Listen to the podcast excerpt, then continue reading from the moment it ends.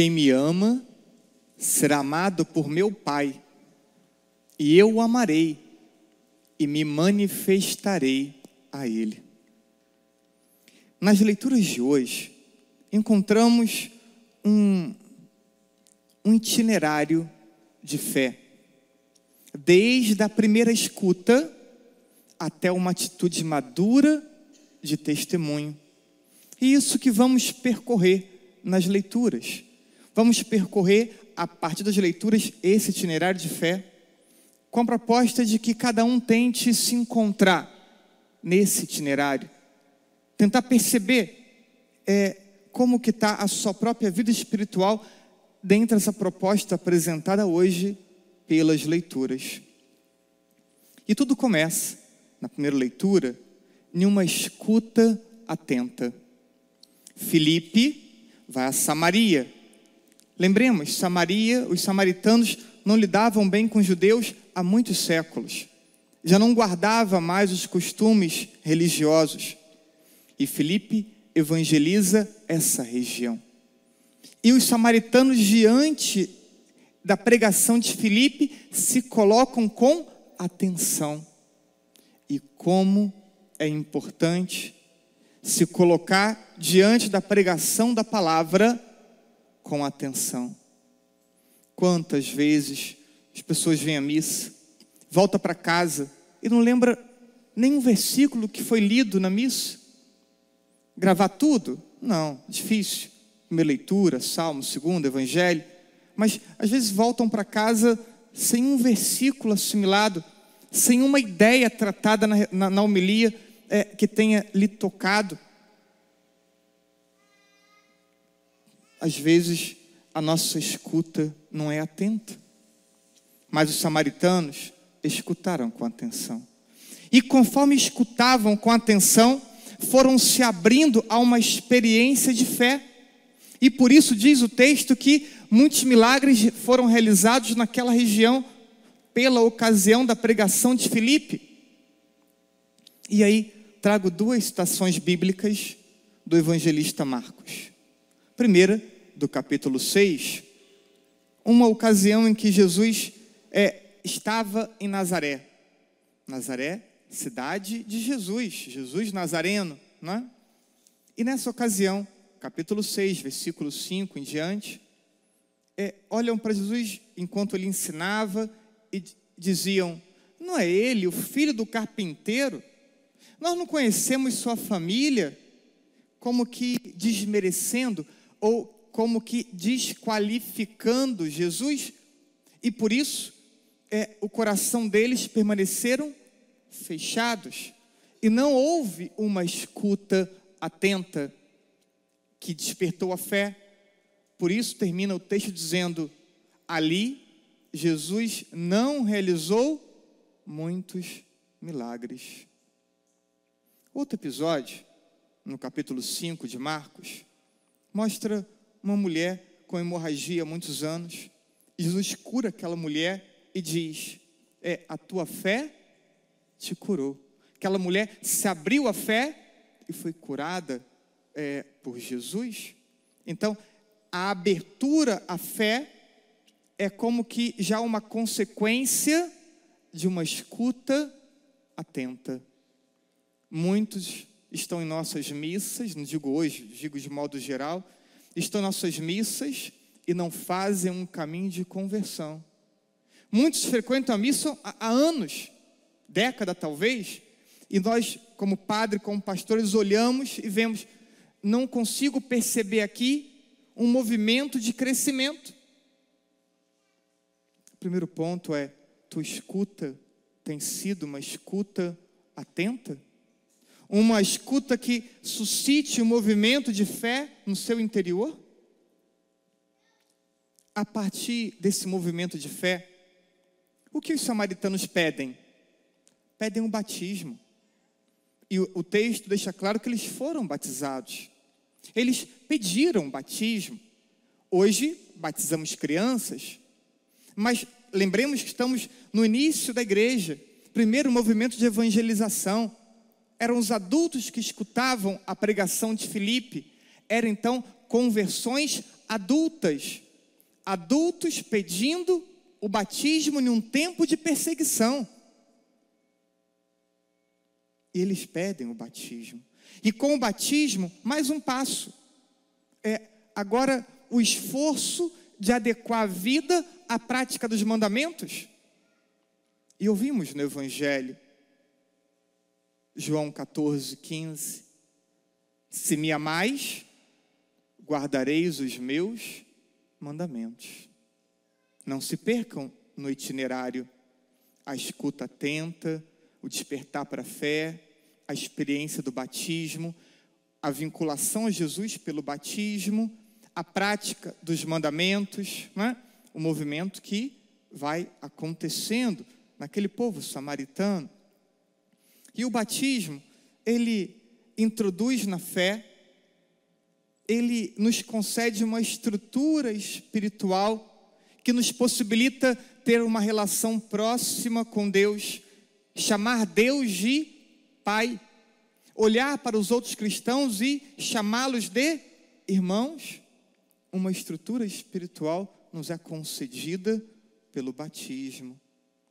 Mas, é, embora o texto não traga isso assim tão é, detalhado, mas nessa primeira leitura ainda vemos um segundo momento de evangelização da Samaria, não mais com Felipe, agora com Pedro e com João.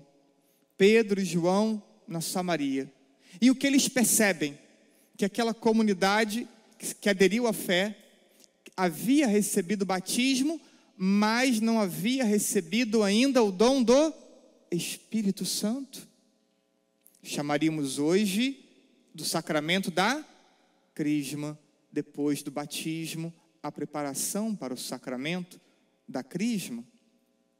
E Pedro e João rezam por aquela comunidade e concede a eles o Espírito Santo. E o que muda a partir desse momento? João capítulo 14, versículo 16 e 17. O Espírito da verdade ele permanece junto de vós e estará dentro de vós. Nos tornamos morada, habitação de Deus. E aquela estrutura espiritual recebida no batismo, ela é aperfeiçoada, desenvolvida, potencializada. E a nossa relação com Deus agora pode ser uma relação ainda mais próxima a nossa relação com os irmãos, uma relação de amor mais concreto, mais profundo. Porque é difícil amar os irmãos, né? Sozinho, então, sem a graça de Deus, parece até que é impossível. Mas vem a ação de Deus nos dando uma largueza de coração para amarmos as pessoas e amarmos aquelas que parece ser impossível ser amadas. E aí vamos percebendo esse desenvolvimento, seja para com Deus, seja em direção ao próximo. E essa presença do Espírito em nós vai nos conduzindo em várias direções. Duas eu coloco em destaque. Primeiro, a capacidade intelectual de conhecer Deus, conhecer a revelação, conhecer a doutrina. O Espírito Santo nos move a um conhecimento melhor sobre Deus e sobre a nossa fé. Mas o Espírito Santo nos move também a uma experiência de percepção de presença de Deus e da ação de Deus na nossa vida. Esse é um caminho de fé, esse é um caminho de amadurecimento, ter uma maior percepção da presença e da ação de Deus. Quantos e quantos vivem a fé do cumprimento das suas obrigações religiosas, mas não consegue ter uma percepção da presença de Deus. E quando uma coisa muito especial, pouco provável, acontece, o que costuma dizer? Que teve que teve o quê? Hã? Fala, hã? Sorte quando um cristão diz: a partir de um fato extraordinário, pouco provável, muito bom ou muito querido ter acontecido. Quando o cristão diz que teve sorte, é porque é, a percepção de Deus realmente não está, está passando longe. Um cristão não tem sorte, um cristão tem fé. Um cristão tem a providência de Deus agindo na sua vida. Não tem sorte. Sorte é quem não sabe entender a presença de Deus. Sorte é quem não tem uma explicação melhor para dar, ou não tem explicação nenhuma para dar, vai dizer: tem sorte. Um cristão não tem sorte, um cristão tem a presença providente de Deus nos cuidando a todo momento. E quanto mais vamos desenvolvendo essa relação com Deus, mais vamos crescendo nessa percepção de Deus. E mais um versículo importante, João, capítulo 14, versículo 21. E eu amarei e me manifestarei a Ele. A vontade de Deus é, é manifestar-se a nós. Você, é, qual foi a última grande percepção que você teve da manifestação de Deus na sua vida? Já teve alguma? Ah, tive lá na minha infância. Não, hoje, ontem, essa semana, quantas percepções da presença, da ação de Deus você teve? Nenhuma? Poucas? Ouvimos Jesus falar: Eu amarei e me manifestarei na vida dele, na vida do cristão, na vida do batizado, do crismado. É desejo de Deus manifestar-se abundantemente na nossa vida, desde que nossa fé vá nesse caminho crescente de amadurecimento, da escuta atenta, do despertar para a fé, do batismo, dos mandamentos, do sacramento da crisma, do, do conhecimento de Deus, da percepção de Deus. Esse caminho crescente, esse caminho sendo desenvolvido, vamos perceber Deus frequentemente na nossa vida é, em acontecimentos pequenos do cotidiano, em acontecimentos simples do cotidiano, estaremos vendo, percebendo Deus e sendo gratos a Deus por essa ação dele. E aí, chegamos no final desse itinerário. Segunda leitura, 1 Pedro, capítulo 3, versículo 15. Estais sempre prontos a dar razão da vossa fé a todo aquele que vou-lo pedir. Da razão da vossa fé. Esse que fez um caminho e está amadurecendo, ele precisa entender que é chamado a dar testemunho, é chamado a ter capacidade de explicar a sua fé para quem não compreender, para quem criticar, para quem e aí, uma outra frase que infelizmente escuto com frequência é: Eu não discuto. O quê? Eu não discuto. Eu não discuto religião. Já ouviram isso? Já falaram isso? Né? Já, né? Coisa feia. Sabe o que é isso? Covardia e omissão. O nome é covardia e omissão. Não é para discutir e brigar, não. O versículo seguinte vai explicar isso. Mas é preciso termos a capacidade de apresentar a nossa fé para as pessoas. E o cristão católico, ele se acovarda, ele se esconde, ele se omite. E isso é frequente na vida do católico. Infelizmente, isso é frequente na vida do católico.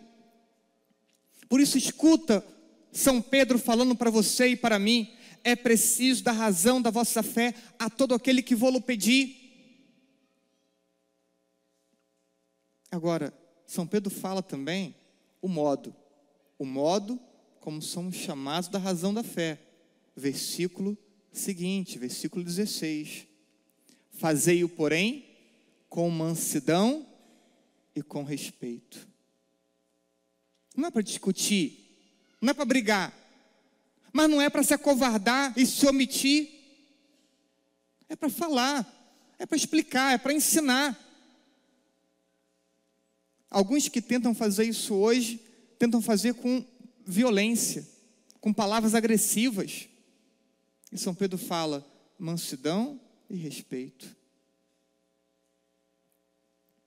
E assim, traçamos aqui um itinerário da escuta atenta ao testemunho de fé. E algumas considerações para caminharmos para a conclusão. O tempo que se leva para passar de uma etapa para outra não depende de Deus. Depende da intensidade como a fé é vivida por cada fiel.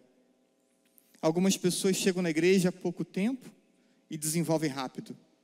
Algumas pessoas estão décadas na igreja, eu estou aqui indo para nove anos, e algumas eu olho e, e penso, não vejo movimento nenhum de crescimento. Então, não depende de Deus, depende de cada um, como cada um se coloca diante de Deus, diante da igreja, diante das pessoas. Eu posso perguntar a você, não precisa responder, mas nesse itinerário traçado, onde você se enquadraria nesse itinerário? Há pessoas que podem ter recebido o sacramento da crisma, mas não ter decidido ainda viver os mandamentos. Não era para ser assim, mas infelizmente é, né? Temos tantos crismados em nossas paróquias, todos esses crismados estão comprometidos com a fé? Infelizmente não. Muitos deixam a, a missa tão logo recebem o sacramento. Há pessoas que podem ter ações evangelizadoras nas pastorais, nas redes sociais, e não ter profunda experiência de percepção da presença de Deus, o que também é triste. É comum alegarem não perceber a presença de Deus, é, mas está lá estacionada na fé faz tanto tempo. Estamos nos aproximando de Pentecostes. E pode ser para você, para mim, para todos nós, uma excelente oportunidade de recomeçar, de renovar nossa fé, de intensificar nossa caminhada. Por isso, proponho a vocês, nessa missa de hoje, na sua oração, faça três pedidos a Deus. Primeiro, Senhor, que eu queira verdadeiramente a tua presença na minha vida. Que eu queira. Porque às vezes não, que, não, não queremos. Que eu queira. Segundo pedido, Senhor, que eu busque a tua presença. Porque querer não significa nada se o querer não for acompanhado de atitude, que eu queira e que eu busque a tua presença. E que eu busque me afastando do pecado, intensificando minha vida de oração, disposto a amar mais os irmãos. Senhor, terceiro pedido, que eu queira, que eu busque, que eu te encontre e que eu te percebo. Que queiramos, que possamos querer, que possamos buscar e que querendo e buscando possamos encontrar a presença de Deus. Uma presença que vem encher nossa vida de sentido, encher nossa vida desse Deus que nos ama tanto. E que possa, a partir da nossa vida cheia dessa presença de Deus, transbordar em evangelização, transbordar em testemunho e alcançar outras tantas e tantas pessoas. Então peça a Deus hoje que eu queira, que eu busque, que eu te encontre, assim seja. Amém.